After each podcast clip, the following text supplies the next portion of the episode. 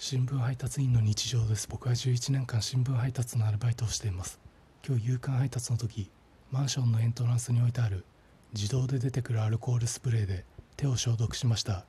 その時そのマンションのエントランスに小学校低学年ぐらいの男の子がいて見られていました。その男の子は「このマンションの住人ではないですけど今友達が降りてくるの待ってます」みたいな感じでそこにいました。僕は次の配達場所へ向かおうとしました。最後にちらっとエントランスを見るとその男の子が今僕がやってたみたいにアルコールスプレーで手を消毒していて真似してるかわいい